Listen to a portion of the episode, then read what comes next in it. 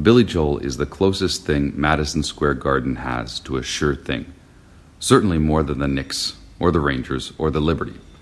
It's been 21 years since Joel released a new pop album, yet he sold out the arena 12 times in 2014 alone. And he'll play his second, also sold out, show of 2015 on February 18th.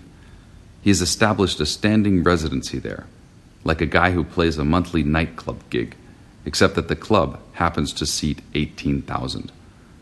By the measure of hit making, his stats are staggering.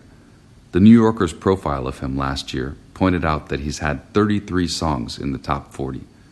That's about a quarter of the songs he's written and recorded. Most of those charted in the era when you had to sell a lot of records to get there, too.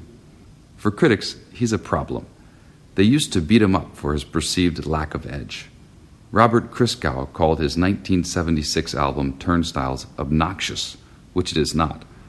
Lately, though, like every artist from a generation back, he is undergoing a critical reassessment, despite some dissenters.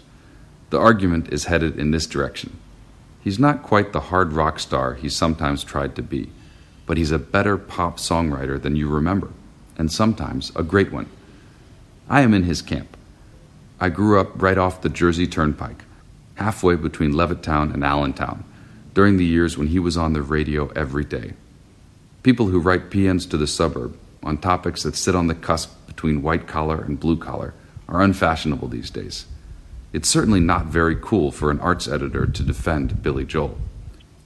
Dad rock, one of my younger colleagues said, unimpressed, when I told her about this project.